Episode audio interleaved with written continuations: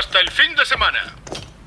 En su conferencia de prensa de hoy, el presidente Kennedy ha respondido a preguntas relativas al eclipse total de sol del jueves pasado, un fenómeno astronómico sin precedentes que ha desconcertado al país.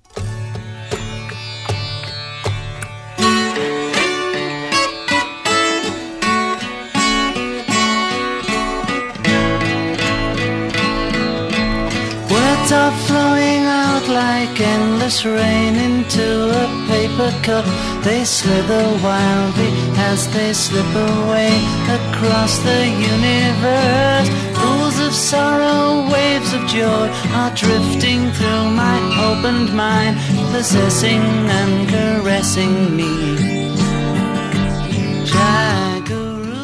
Tranquilos, tranquilos, no hace falta que corráis, que hoy la nave no va a despegar. Hoy hemos decidido quedarnos en tierra. En cualquier caso, no vayáis, que hoy tenemos muchísimas cosas que aprender. Ah, ¿qué, qué, qué- qué es esto? Esto es a través del universo.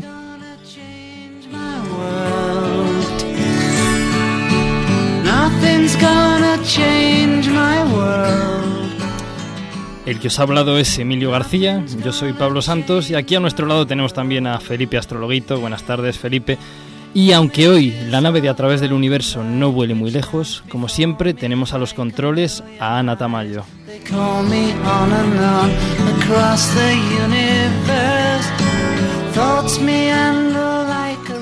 Y efectivamente hoy no despegamos porque nos vamos a sentar cómodamente en nuestro sillón terrestre y vamos a ser testigos de uno de los espectáculos astronómicos más hermosos que nos puede dar la naturaleza, un eclipse de sol.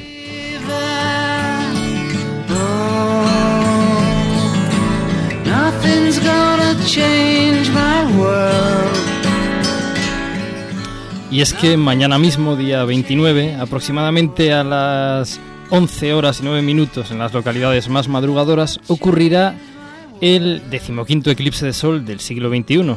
Pero de eso hablaremos con más detalle en nuestras astronoticias.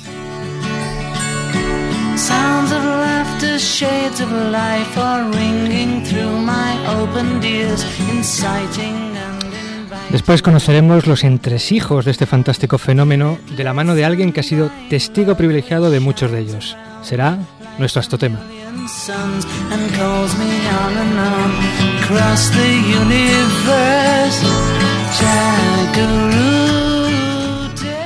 Y terminaremos este eclipsado programa haciendo un recorrido por todo lo que supone la existencia de los eclipses en la vida del ser humano. Desde historia, mitología, superstición, son las mil caras de un eclipse.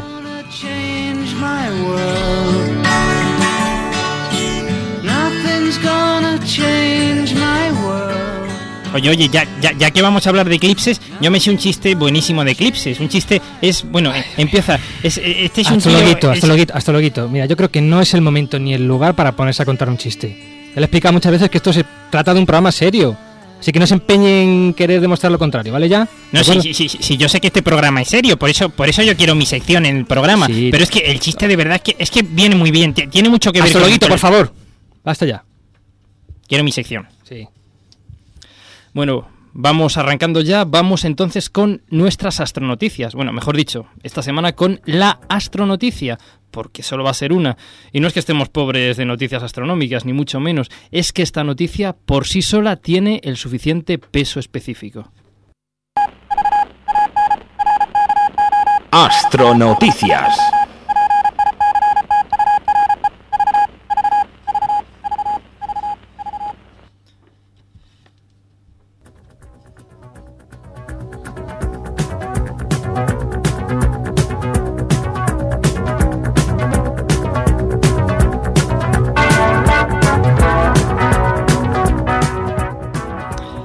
Eclipse de Sol el 29 de marzo de 2006. Bien, pues la noticia de la semana es precisamente el eclipse de Sol que se producirá mañana, día 29 de marzo. Desgraciadamente en España esta vez el eclipse será parcial, no como el del 3 de octubre del año pasado, que, que fue un eclipse total, bueno, un eclipse anular, y que sí nos tocó pues por el centro prácticamente de, de la península ibérica. Pues sí, esta vez tendremos que conformarnos con que la luna oculte solo un 25% aproximadamente de la luz solar. Esto en Madrid. Según estemos en un u otro lugar de la península, pues este porcentaje cambiará. Pero bueno, ¿qué, qué, qué, qué- qué gente está? Es que, es que yo no lo entiendo, Emilio. Yo, ¿Qué gente quién? ¿Quiénes se lo dicen? pues los que organizan los eclipses. Que es que casi nunca los ponen totales en España, ya ves. Uno el año pasado y hacía más de 200 años que, que no había uno total en España. Es que tendremos que pagar más a esta gente, es que no puede ser. Yo me voy a quejar, ¿eh? A Zapatero a quien haya que quejarse porque... Felipe, Felipe, que no, hombre, que no, que esto no depende de lo que uno pague. Esto depende de las posiciones geométricas relativas del Sol y de la Luna respecto a la Tierra. Ay, por favor, esto ya lo veremos en nuestro astrotema tranquilamente, así que mantén los oídos abiertos. Bueno, pues mi carta astral no dice eso, ¿eh? Mi- Basta ya de cartas astrales. Seguimos con la noticia del eclipse. Eh, ocurrirá, como ha dicho bien Pablo, mañana, el el 29 de marzo. El primer contacto del disco lunar con el Sol tendrá lugar a las 9 y 17 de tiempo universal, que será a las 11 y 17 en, 11 la- y 17 en hora peninsular. hora peninsular. Y el máximo de ocultación se producirá a las 10 y 12 minutos en tiempo universal, es decir, las 12 y 12 en eh, hora local. Eso es, Emilio. Y el disco lunar abandonará nuestro astro rey pues aproximadamente a la 1 y 9 minutos. Todas estas horas para la ciudad de Madrid, como ya hemos dicho. El fenómeno completo durará entonces pues casi casi dos horas. Dos horas menos 8 minutos. Eh, en Granada pues, pues será un poquitito más madrugador porque el eclipse comenzará pues a eso de las 11 y 9 minutos y terminará aproximadamente a las 11 y 3 minutos.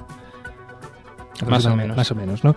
El recorrido de la sombra por el- la superficie del planeta Tierra, que es los lugares donde se verá el eclipse total, comenzará en Brasil, eh, cruzará el Atlántico y tocará tierra en las costas de Ghana y de Costa de Marfil, llegará al Chad después de atravesar Togo, Benín, Nigeria y el Níger. El máximo se producirá en el desierto de Libia, con una duración de unos 4 minutos con el sol a unos 65 grados sobre el horizonte a las 10 y 28 de tiempo universal. La sombra de la Luna abandonará la superficie de nuestro planeta en las llanuras de Siberia, en Rusia, después de atravesar el mar Mediterráneo y Turquía. La anchura de la línea central del eclipse tendrá 180 kilómetros en la zona de máxima duración, que está situada en el vértice delimitado por Libia, Chad y Níger. Este eclipse será el más favorable que acontezca en la Tierra desde el fantástico eclipse africano del 21 de junio de 2001. El siguiente eclipse con acceso, digamos, relativamente civilizado, acontecerá el, 20 el 22 de julio del año 2009. El 2008 hay uno en Siberia, pero bueno, si encontráis una agencia de turismo que lleve hasta allá, pues perfecto, ¿no? Eh, será el más largo además del siglo XXI. Bueno, pues esto es todo. Esta es nuestra astronoticia de esta semana. Vamos ya, por tanto, con nuestro astrotema.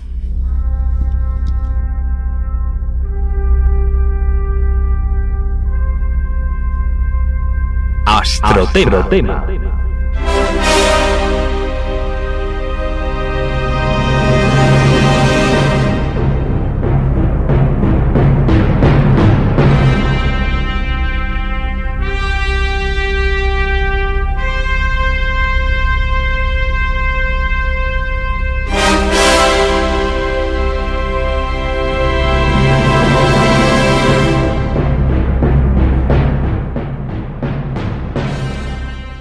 Muy bien, vamos ya con nuestro astrotema de hoy, que como no está dedicado al eclipse de sol.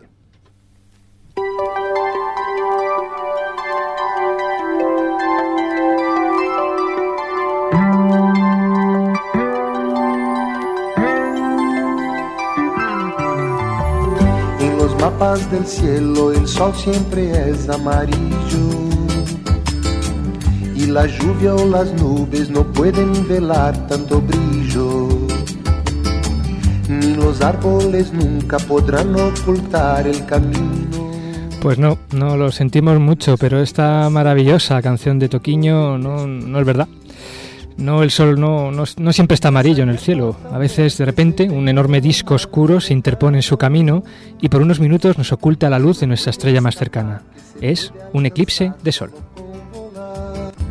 Sí, color azul.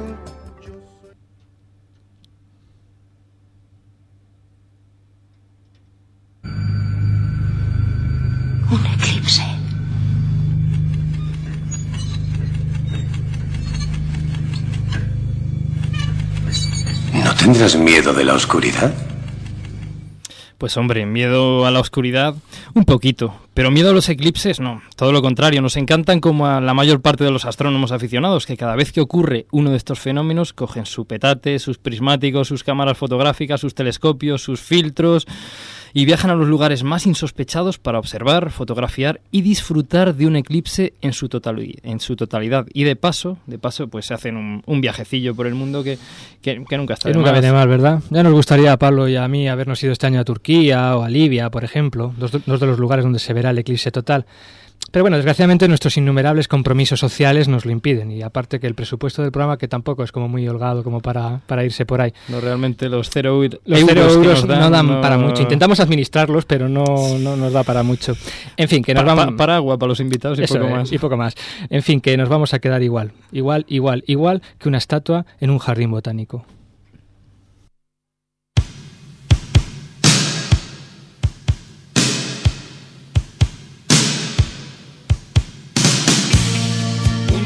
Más me quedaré sentado aquí, en la penumbra de un jardín tan extraño. Cae la tarde y me olvide otra vez de tomar una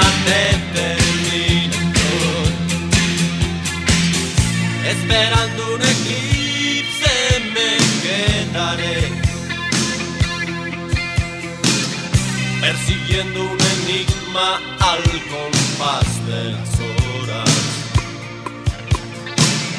Dibujando una elipse me quedaré. Entre el sol y mi corazón. Pero bueno, ya que no podemos ir a ver el eclipse, pues hemos traído el eclipse al estudio. En forma de invitado, de todo un experto en eclipses y sobre todo en cómo explicar los eclipses y muchas más cosas a los demás.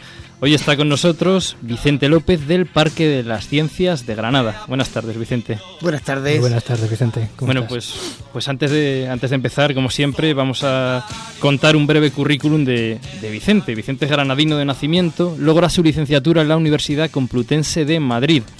Trabaja como profesor de física y química de enseñanza secundaria en diferentes institutos, en muchos de ellos como catedrático. En el año 1995 entra a trabajar en el Parque de las Ciencias de Granada, donde ha sido responsable del área del universo, que incluye el planetario, el observatorio astronómico y el jardín de astronomía, del cual es su diseñador y de los cuales, pues bueno, ya hablamos en, un- en uno de los programas pasados con otro de sus compañeros, con Manuel Roca.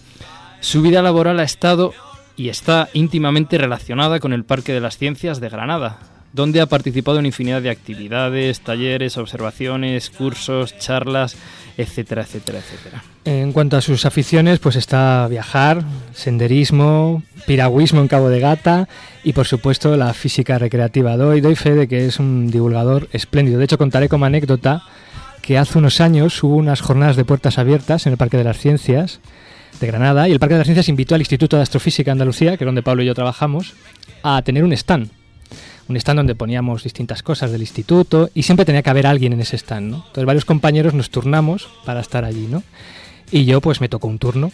Yo no estuve en el stand, yo creo que estuve solamente cinco minutos en, el stand del instituto. ¿Y por qué?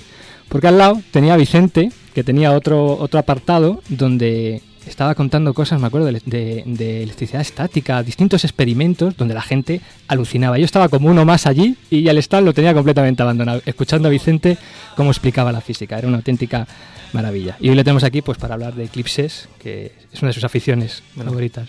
No solamente las aficiones, sino que tengo que decir de antemano que los eclipses totales de sol son peligrosos en un sentido.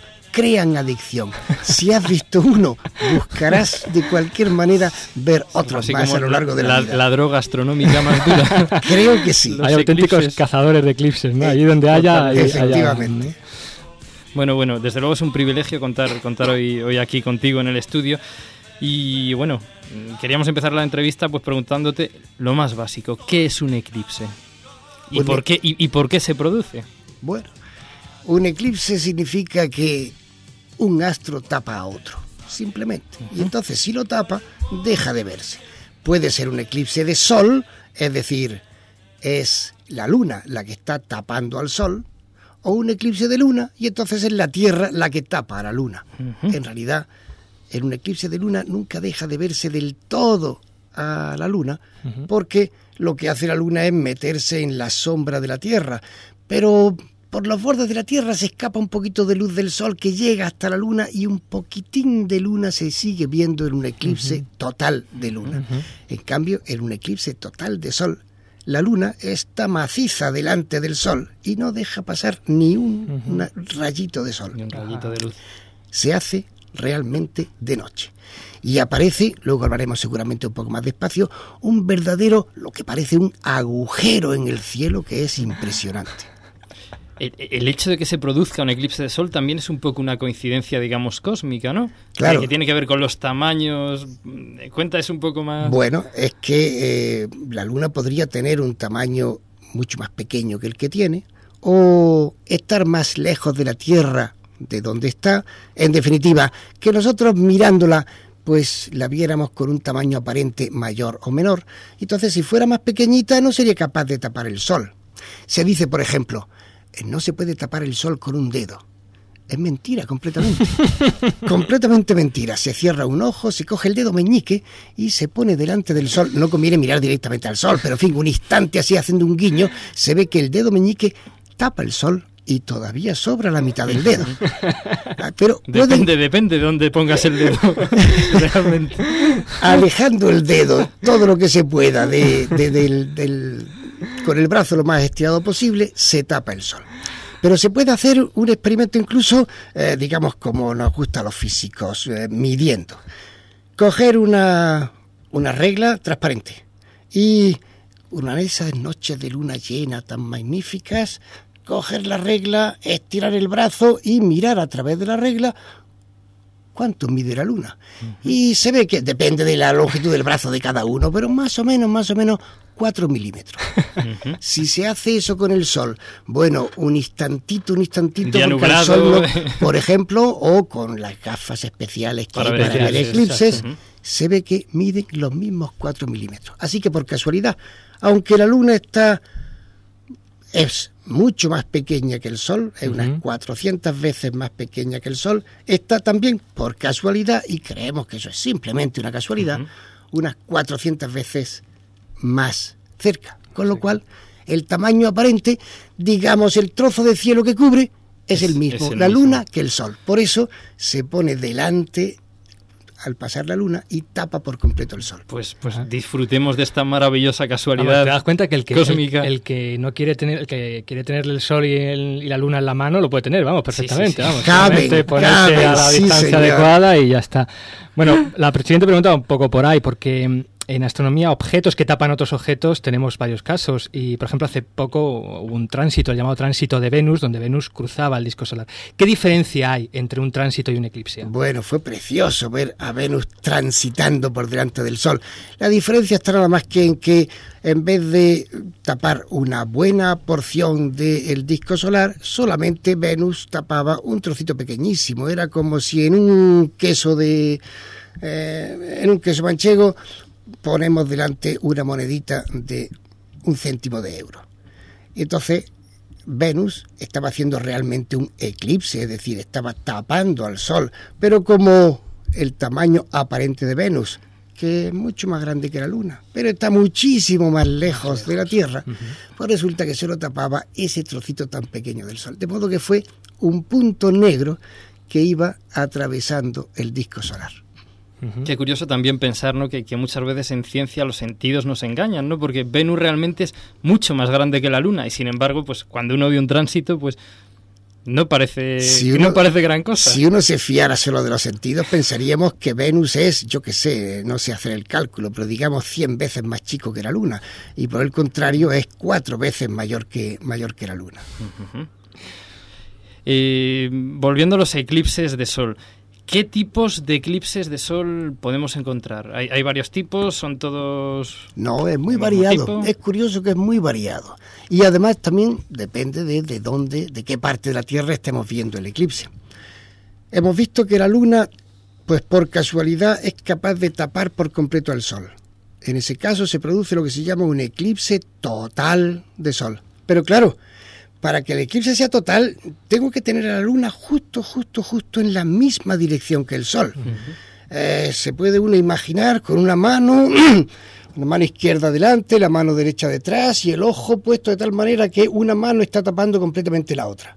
Si yo subo el ojo o yo bajo el ojo, ya no tapa la otra mano. Es decir, si yo en vez de estar, por ejemplo, en Madrid, estoy en Granada o estoy en Bilbao, estoy mirando la luna desde más abajito o desde más arriba. El tamaño de la Tierra es considerable como para que la dirección Tierra, Luna, Sol sea distinta desde Bilbao o desde Granada.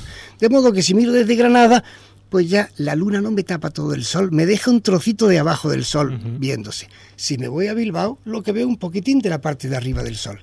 Así que si hay un eclipse de sol total, por ejemplo, en Madrid, ni en Bilbao ni en Granada van a ser ya totales, van a ser un eclipse de sol parcial.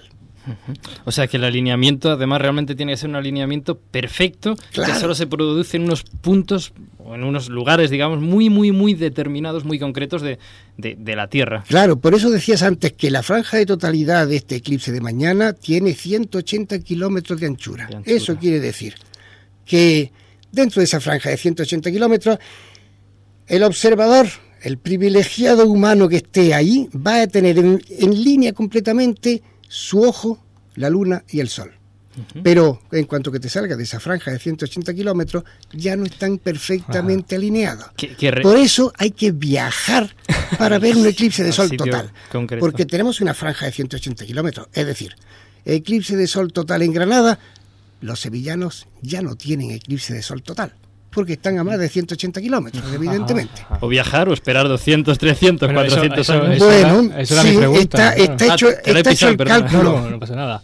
Es que me habéis convencido ya y yo quiero viajar ya a cualquier eclipse que haya. Desgraciadamente el siguiente no puedo, pero ya a partir de ahora quiero viajar a todos los eclipses. ¿Con qué frecuencia Bueno. te voy a tener eclipses yo? Eh, hay, hay un eclipse, mm, normalmente hasta dos eclipses eh, al año, pero no son totales. Eclipses totales puede haber algo menos de uno al año, o sea que es bastante frecuente. Casi cada año hay un eclipse de sol total, pero como decías antes, a China, a Siberia Ajá. o a Perú. Entonces, eh, viajar cada año así tan lejos, mm, no todas las economías ni las posibilidades de trabajo lo permiten. Pero si uno decide esperar en su propia ciudad a que pase por allí un eclipse de sol, entonces está hecho el cálculo. Por término medio hay que esperar 400 años. Y no hay vida que lo resista, ese es el problema. Así que no hay más remedio, hay que viajar. Hay que coger viajar. el petate y hay que irse a... Eh, a- de pues, todas pues, formas, para la gente joven, yo creo que yo ya no lo pesco, pero para la gente joven va a tener un eclipse que va a pasar por Cádiz y por Málaga y será total, total, pues en agosto del 2027. El 2027. Yo Faltan tendré, yo tendré 21 unos años. y tantos ¿Cuántos- años. cuántos- yo creo que tendré algunos ¿Cuánto- más, cuánto- ¿Cuántos programas llevaremos por entonces? Fíjate, esto ya será, vamos.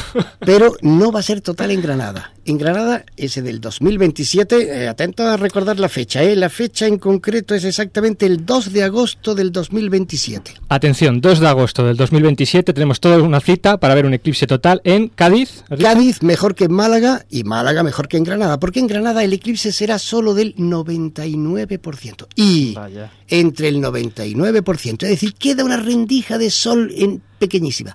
Y el 100%, la diferencia es total. Astro- Es decir- a- a- astrocita para el, para el 2027. Astrocita para el entonces. 2027. ¿eh? Perfecto. No, no, además que, vamos, yo... Eh, pues si yo pudiera acompañaros, Seguro que sí, no, Vicente. no. Seguro que yo, sí. yo de verdad, Emilio, yo voy a empezar hoy mismo hacer autostop. ¿Tú crees que me da tiempo a llegar hasta Libia en un día y tal haciendo autostop? No lo sé. Para ver. Yo de momento voy a empezar a ahorrar para el 2027, a ver si llego a Cádiz. Ese lo vamos a tener bien fácil. Yo- yo Pero que- la verdad que el de China, el de China eh, promete merecer la pena, sí. Yo, yo quería volver, em- Emilio, Vicente, sobre la franja de totalidad, Sí. porque esa franja de totalidad realmente es como una carreterita, ¿no? Es decir, ¿qué, Bueno, qué- explicación, es que eso- explicación eso, tiene eso? eso de franja de totalidad no se entiende. Pero mm, si nos Carretera. imaginamos, si nos imaginamos el Sol, la Luna y la Tierra. El Sol va dejando sus rayos solares por todo el universo, pero la Luna los corta. Y eh, como la Luna es más pequeñita que el Sol, pues tenemos un foco grandísimo, el Sol, un taponcito pequeño, la luna. Así que los rayos forman un cono que va disminuyendo, disminuyendo. Y ese cono llega a la Tierra y es tan pequeñito como de 180 kilómetros. Pero claro, la luna se mueve. La luna va dando una vuelta alrededor de la Tierra a lo largo de un mes. Con lo cual, como el taponcito se mueve, la sombra se mueve sobre la Tierra. Así es que esa sombra que produce la luna sobre la Tierra es la que produce el camino que tú decías de la totalidad, de unos 180, 200 kilómetros, y va a tal velocidad. Eso te iba a preguntar. La velocidad es pasmosa y se nota, la velocidad esa se ve cuando uno está dentro de un eclipse de sol total. Eh, va a unos 1.400 kilómetros por hora. Eh, 50 kilómetros por minuto, digamos así en números redondos. Sí recuerdo haber leído alguna vez, pues, alguien que experimentos que se han hecho no montándose en un avión y siguiendo digamos Sí, a, a sí, esta sombra no en un sí. avión de estos tipos sí. supersónicos Sí. para que el eclipse dure más El eclipse al final dura te acaba, más. te acaba adelantando la luna Y el lógicamente espectáculo del cielo eh, No es el mismo. es- es- el espectáculo del cielo es más bonito, pero es que un, quizás es más bonito verlo durante muchos más minutos. Pero el espectáculo de un eclipse de sol total creo que hay que verlo sobre tierra, porque en tierra se producen unos fenómenos que no se van a producir en el avión.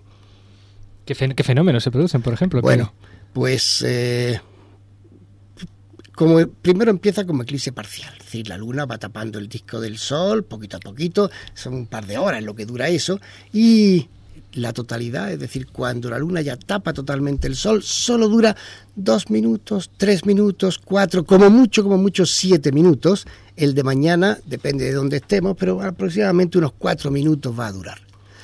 Pero en el momento antes de producirse la totalidad, cuando se ve que la luz se va apagando como en un eclipse de sol parcial muy fuerte, muy fuerte, de pronto, en el último momento, la luz se va muy de repente. Se nota que baja la temperatura. Se nota además que todos los animales notan algo rarísimo. Los pájaros echan a volar rápidamente unos par de Desconcertados minutos, un par de minutos antes. Eh, las vacas se echan al suelo a dormir a dormir. A dormir. Los perros, en cambio, ladran enormemente. Se nota viento. Como hay un cambio de temperatura, aparece un viento y se nota. Se nota un viento que aparece que te viene como una brisa como una brisa fuerte y fría. Pero sobre todo se ve venir la sombra de la luna. Mirando, si está uno en una... eh, Recuerdo el, cuando estaba en el eclipse del 99, que estaba en Hungría, en el lago Balatón, tenía 100 kilómetros de lago por delante, de modo que se veía perfectamente cómo venía la noche, eh, se puede decir la sombra de la luna, pero lo que uno veía venir era la noche, ver venir la noche a 1400 kilómetros por hora, mía. barriendo el suelo.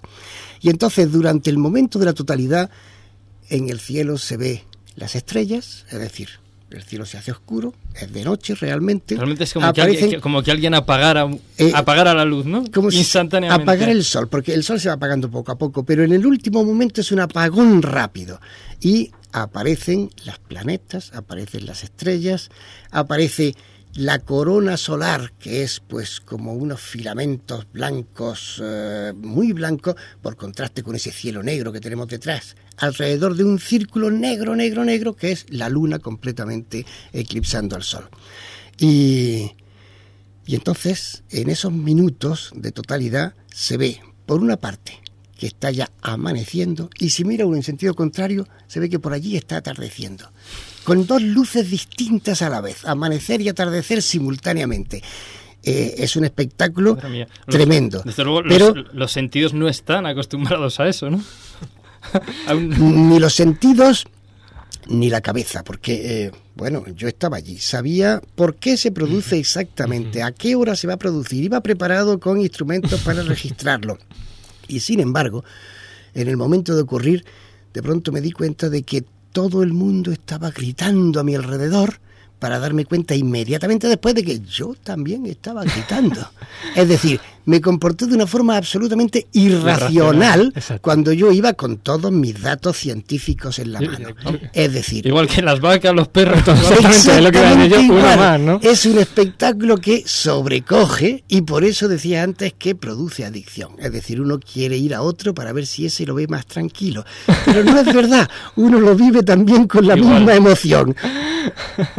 bueno, la verdad que es, es una maravilla, una maravilla Yo, escucharte. yo- yo tengo una pregunta, ¿yo Bueno, puedo? claro, por Yo- supuesto que sí, Bueno, yo, Felipe. yo- yo quiero ver este eclipse, entonces, ¿qué, qué, qué- qué puedo hacer? Porque a mí me han dicho que con una radiografía de la cadera de mi novia Gemini, pues lo puedo observar. Entonces, yo, yo puedo, ¿qué, qué material Bueno, necesito? ¿Qué tengo que aparte- usar? ¿Qué... Aparte de que para el eclipse de sol total tendrías que viajar y de que mañana no te va a dar tiempo, pero vas a tenerlo parcial aquí en, aquí en Granada.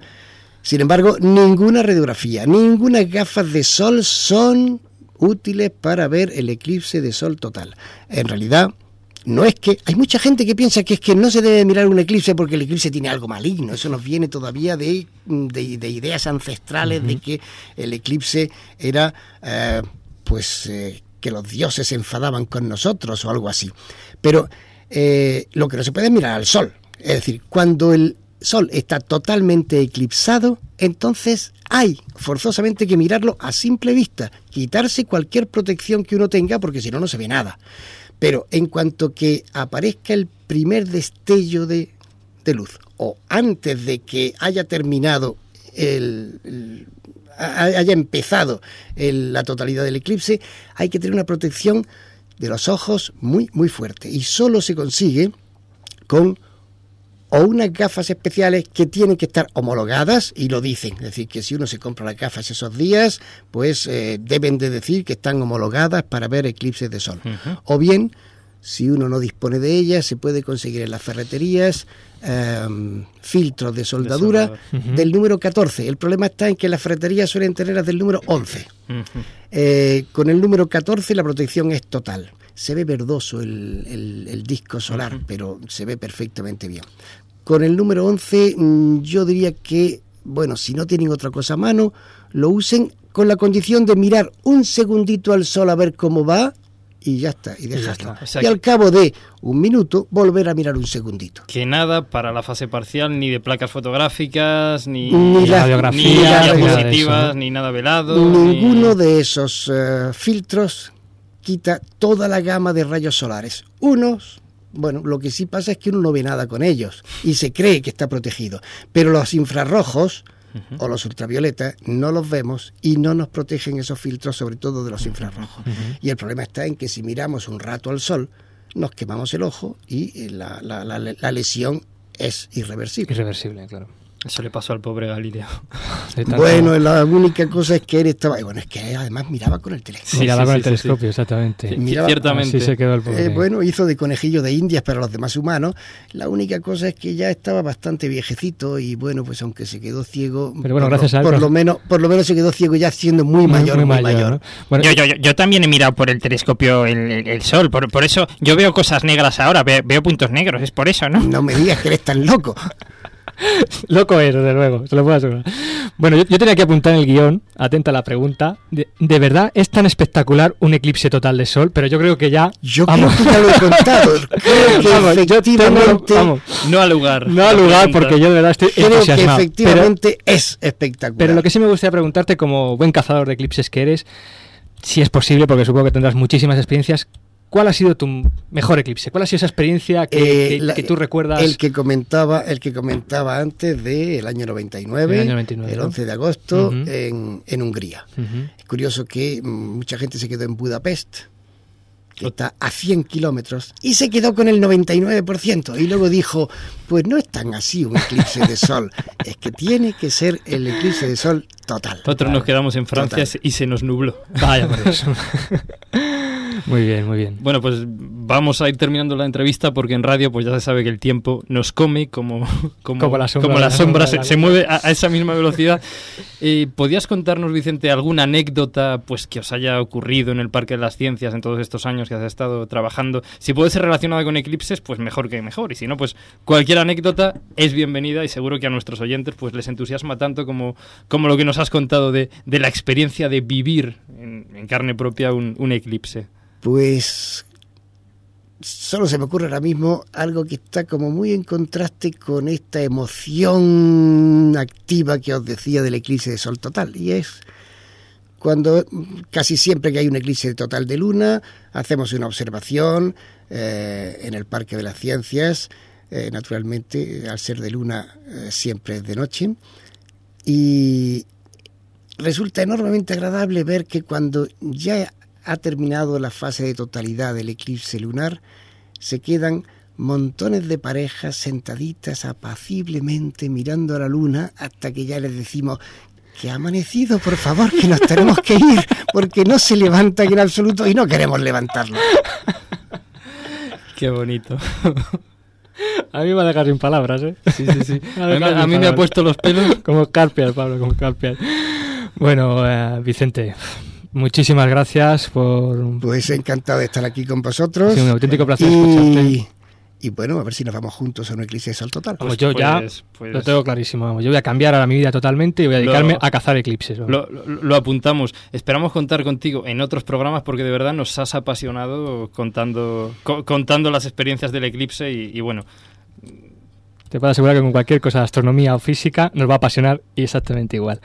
Bueno. Bueno, eh, bueno, como ha dicho Pablo, darte las gracias de nuevo y como es costumbre en nuestro programa, como tú bien sabes, pues dedicarte la canción que tú has solicitado, que además nos ha encantado esta canción, no la conocíamos tampoco, viene como al dedillo para el programa y yo creo que la vamos a utilizar. Yo quiero esta canción para mi sección, Bueno, ¿eh? Felipe cuando la ha escuchado estaba, hemos tenido que pararlo porque estaba dando botes de saltos de, de- bueno, le ha encantado, o sea que yo creo que esta va a ser la próxima canción de Felipe Astrologuito.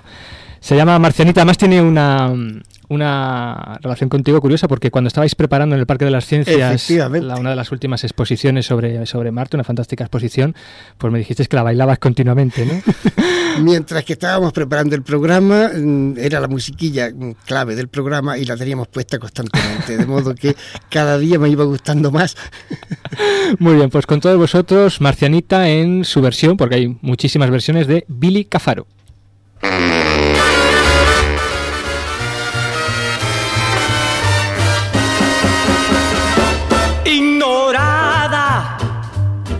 Marcianita.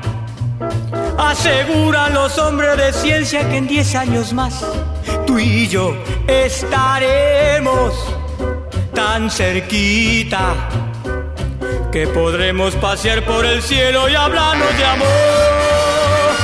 Yo que tanto te he soñado. Voy a ser el primer pasajero que viaje hasta donde estás. En la tierra lo he logrado. Que lo ya conquistado se quede conmigo nomás. Quiero una chica de Marte que sea sincera. Que no se pinte ni fume ni sepa siquiera lo que and roll. Marcianita blanca o negra. Espigada, pequeña, gordita, delgada, serás mi amor. La distancia nos acerca y en el año 70 felices seremos los dos.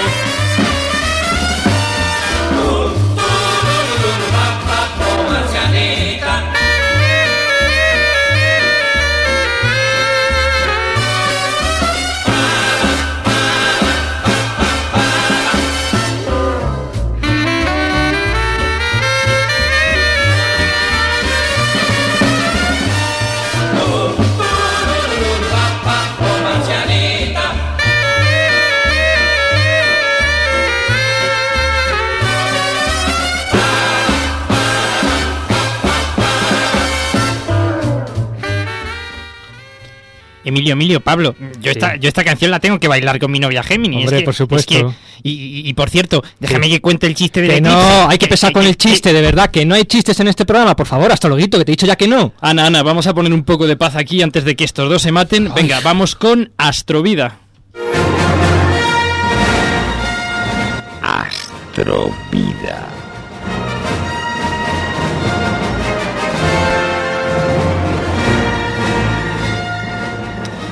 Desde el punto de vista científico, un eclipse no es más que una mera cuestión geométrica, como nos ha explicado Vicente hace un momentito. Pero desde el punto de vista del hombre, como también nos ha contado, un eclipse supone y ha supuesto muchas más cosas. Historia, mitología, superstición, arte, magia y otros muchísimos aspectos se mezclan cuando la luna pasa su disco por delante del astro rey. Ya hemos mencionado alguno durante la entrevista. Vamos a ver muy resumidamente aquí algunos más. Es nuestro astrotema de hoy. Es lo que hemos llamado las mil caras de un eclipse.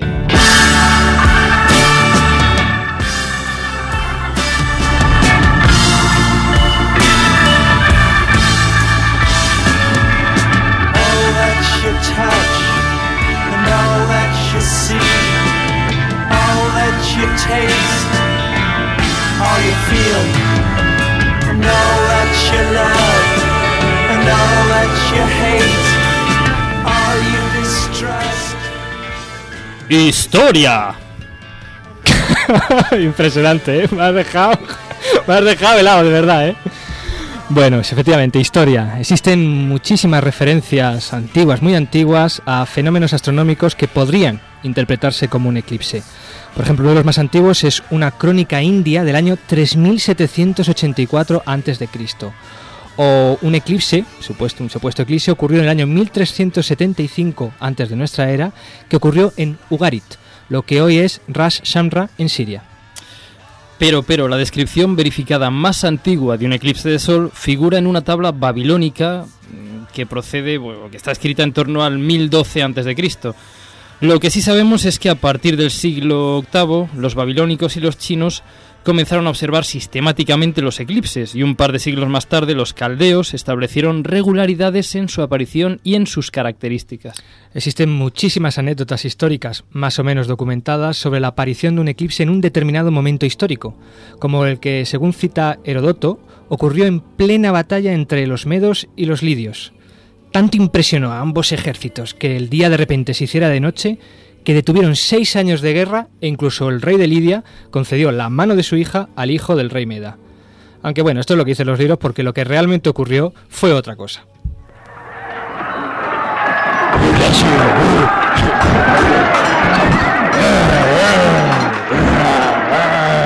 Tío,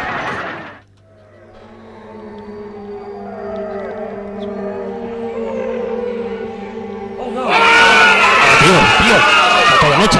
¿Qué pasa con la luz? No me veo la espada, no me veo la espada. Dios mío, Dios mío, Dios mío. ¿Para qué te quedas peleando tú? Yo me voy a casa. Adiós. Yo me voy de aquí, yo, yo. Me voy, me voy, lo dejo todo. Adiós. Pero muchos hechos históricos asociados con los eclipses quizás no lo sean tanto y entren más en el terreno de la mitología. Mitología.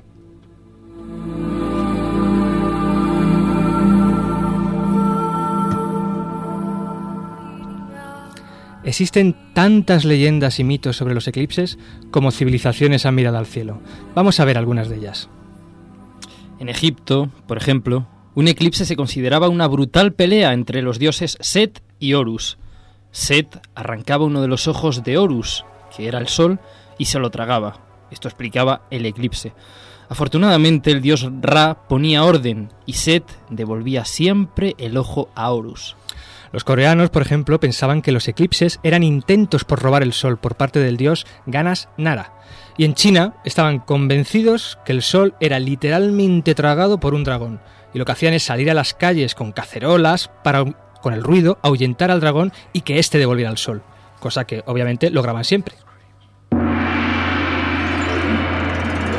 ¡Dragón! ¡Dragón! ¡Devuélvenos el sol! ¡Dragón! ¡Dragón! ¡Devuélvenos el sol! ¡Fuela! ¡Fuela! ¡Fuela! ¡Oh, mira! ¡Otro cometa! ¡Apúntalo, apúntalo! ¿Tienes salud?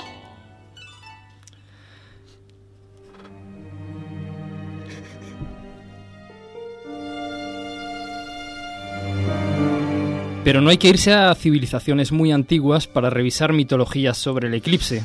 En el siglo XVI, en Francia, existía la leyenda de que un eclipse era un parto donde nacían miles de estrellas. Pero es que incluso en la Biblia se menciona que Dios, a instancias de Josué, detuvo el sol y la luna durante la batalla entre los israelitas y los amorreos. ¿Un eclipse tal vez?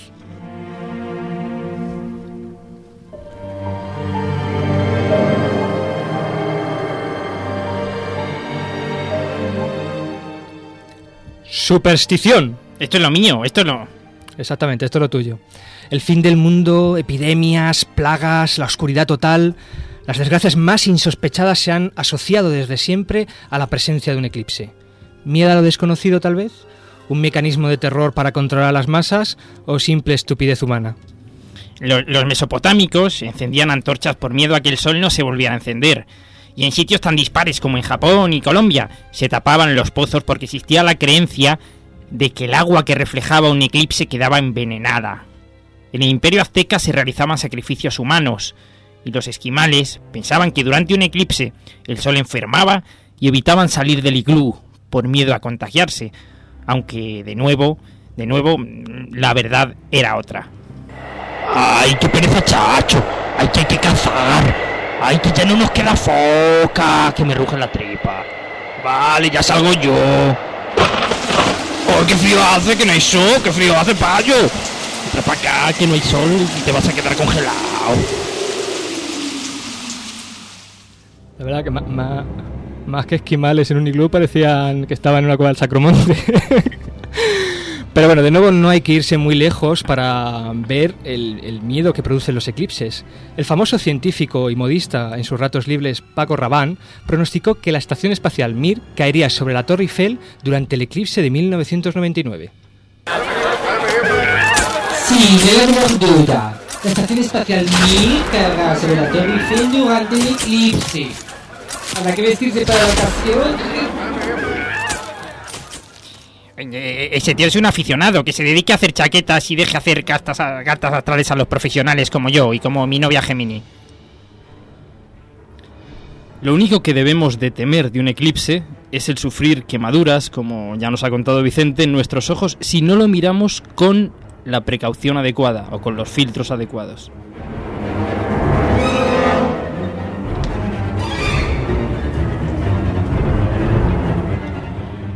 Ciencia. Gracias al increíble ingenio del hombre, qué lástima que no lo use para otras cosas a veces, a partir de la simple observación de un eclipse se han demostrado teorías científicas que incluso muchas veces no tenían nada que ver. Ya los griegos dedujeron muchísimas cosas a partir de la observación de los eclipses. Por ejemplo, Aristóteles, mediante la observación de eclipses lunares hacia el año 340 a.C., dedujo, observando la sombra de la Tierra sobre la Luna en un eclipse lunar, que la Tierra debía de ser redonda y no plana. O por ejemplo, Aristarco de Samos realizó una estimación de la distancia entre la Tierra y la Luna a partir de un eclipse lunar que sucedió en el año 200 a.C. Pero sin duda, una de las contribuciones más importantes realizadas gracias a un eclipse fue la del eclipse solar del año 1915. Observaciones realizadas durante este eclipse, eh, observaciones realizadas de estrellas cuya posición aparente es próxima al disco solar y que en condiciones normales el propio brillo del Sol nos, nos impide ver estas estrellas, permitió demostrar que la luz de dichas estrellas es curvada por la presencia del Sol, es decir, por la presencia de un objeto masivo. Es decir, Gracias al eclipse de 1915 se demostró uno de los postulados básicos de la teoría de la relatividad general de Einstein.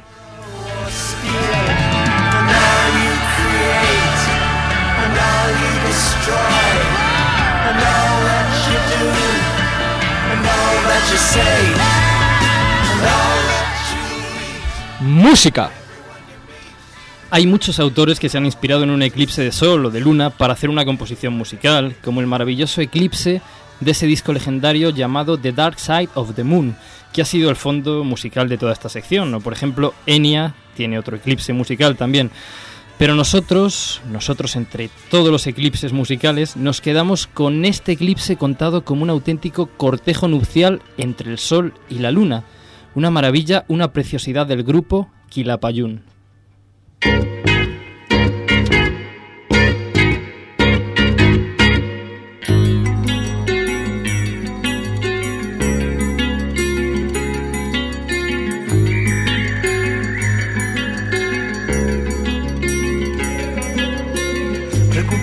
La luna la llave de vivir y el recinto del sol la semilla que perdió. Iba el tiempo trenzando el camino de la luz, con ayer y mañana sembrando la raíz. De pronto la luna bosteza, alimenta su cuerpo de sueños y se lanza en el aire buscando la razón. del amor.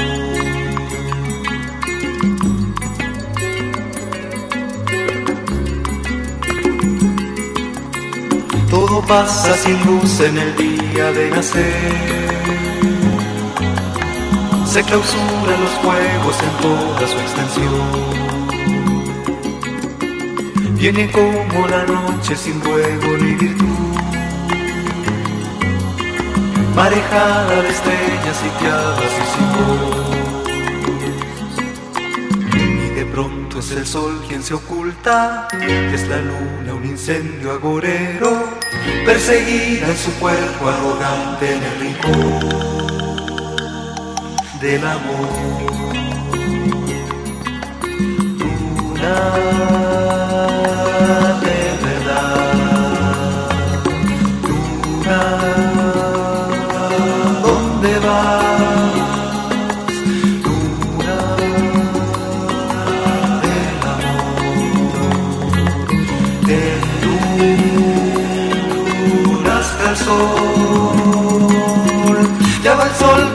persiguiendo a la luna en arrebol.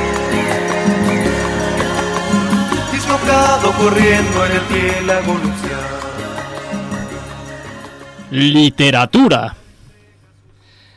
Cuanto a la literatura, pues nos viene a la mente muchísimos libros sobre o donde han tratado o ha aparecido el eclipse de alguna manera. Por ejemplo, una historia fantástica de Mark Twain y uno de sus libros más conocidos, Un yankee en la corte del rey Arturo, una de las primeras historias con viaje en el tiempo y donde un eclipse juega un papel fundamental.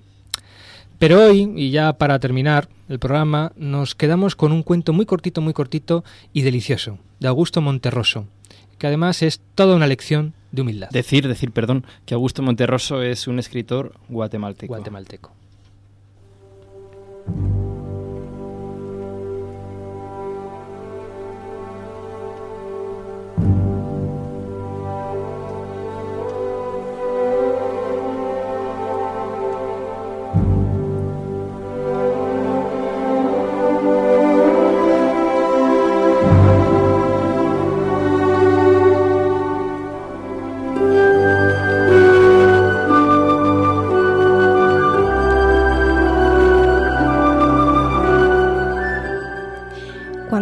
Bartolomé Arrazola se sintió perdido, aceptó que ya nada podría salvarlo.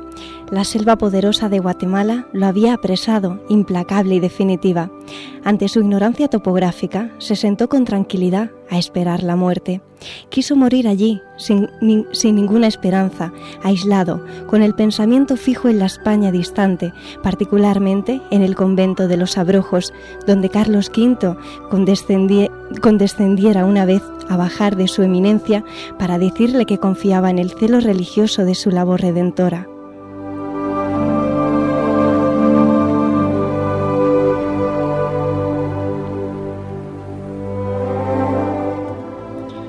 Al despertar, se encontró rodeado por un grupo de indígenas de rostro impasible que se disponían a sacrificarlo ante un altar. Un altar que a Bartolomé le pareció como el lecho en el que descansaría, al fin, de sus temores, de su destino, de sí mismo. Tres años en el país le habían conferido un mediano dominio de las lenguas nativas. Intentó algo, dijo algunas palabras que fueron comprendidas.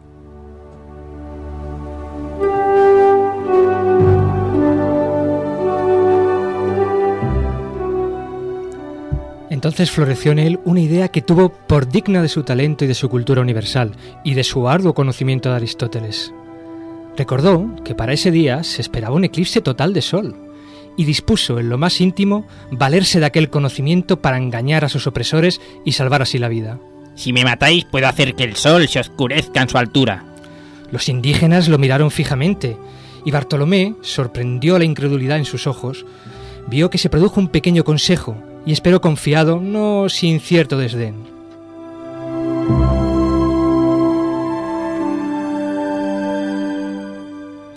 Dos horas después, el corazón de Fray Bartolomé Arrazola chorreaba su sangre vehemente sobre la piedra de los sacrificios, brillante bajo la opaca luz de un sol eclipsado, mientras uno de los indígenas recitaba sin ninguna inflexión de voz, sin prisa, una por una, las infinitas fechas en, en, que se producirían eclipses solares y lunares que los astrónomos de la comunidad maya habían previsto y anotado en sus códices sin la valiosa ayuda de Aristóteles.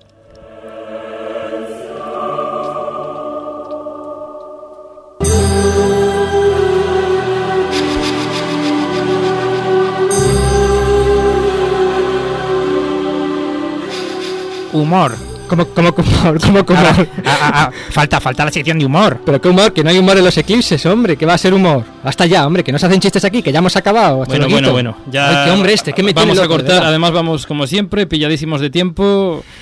Hoy no hay astrocitas, o mejor dicho, hay una muy importante, Muy importante. el eclipse de mañana. Mm, Ya sabéis, un eclipse de sol, tomar todas las precauciones que hay que tomar. Y otra astrocita, la del eclipse 2027 en Cádiz, ¿eh? Cierto, hay que ir, ¿eh? Cierto, cierto, vamos a empezar a ahorrar. Sí, sí, sí, sí. Bueno, recordar la dirección de correo electrónico del programa. Para ir quedando ya para Cádiz. Universo arroba iaa.es. Y bien, para bajarse los programas, el día después de haberlos emitidos, en la dirección, Emilio. Eh, www.iaa.es barra radio IAA barra. Muy bien, y también tenemos un blog que, bueno, para conectarse al blog, pues basta teclear memoria de acceso aleatorio en el Google o en cualquier otro buscador, memoria de acceso aleatorio, y una vez que pinchemos en la primera página que nos sale, pues pinchamos el enlace de a través del universo. Y allí podremos acceder también a un podcast para bajarnos automáticamente los, los capítulos, iba a decir, los programas. Los capítulos, estos son como capítulos. Los programas, los seriales, los programas de radio, pues una vez que, que están en, eh, puestos en internet. Muy bien, pues ya terminamos, ¿no? Sí, ya nos despedimos. Nos despedimos. Bueno, que, que, que yo ya es el final, yo puedo contar el chiste, todavía quedan unos minutitos. ¿Puedo? Que no, que no hay chiste en este programa. Pero Que que- no hay que- chiste. que no, bueno, que es muy Astrolito, bueno. que no hay chiste. Se acabó. Un besazo para todo el mundo y hasta el programa que viene. Pero el chiste es que No hay chiste. El comandante da la orden al capitán y le dijo, por orden del señor coronel, mañana a las nueve y media habrá un eclipse de sol. Según el señor coronel, si llueve no se verá nada al aire libre. Entonces, en traje de campaña, el eclipse hagan en el gimnasio, hecho que no ocurre todos los días. Ya sus órdenes, mi comandante. El capitán da la orden al teniente y le dijo, por orden del señor coronel, mañana a las nueve y media, en traje de campaña, inauguración del eclipse del sol en el gimnasio. El señor coronel dará las órdenes oportunas de si debe llover, hecho que no ocurre todos los días. Si hace buen tiempo no llueve, el eclipse lugar en el patio. Diga sus órdenes, mi capitán. El teniente da la orden al sargento y le digo, mañana a las nueve y media, por orden del señor coronel, lloverá en el patio del cuartel. El señor coronel, en traje de campaña, dará las órdenes en el gimnasio para que el eclipse se celebre en el patio. Diga sus órdenes, mi teniente. El sargento da la orden al cabo y le digo, mañana a las nueve y media tendrá lugar el eclipse del señor coronel en traje de campaña por efecto del sol. Si llueve en el gimnasio, hecho como ocurre todos los días, se saldrá al patio. Digo, vale, Tito. Y al cabo les digo a los soldados, digo, mañana a eso de las nueve y media, parece ser que el sol en traje de campaña eclipsará al señor coronel en el gimnasio. Lástima que esto no ocurra todos los días. ¿sabes?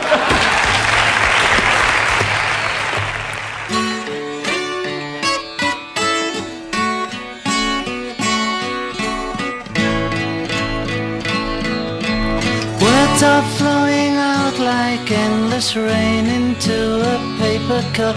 They slither wildly as they slip away across the universe. Pools of sorrow, waves of joy are drifting through my opened mind, possessing and caressing me.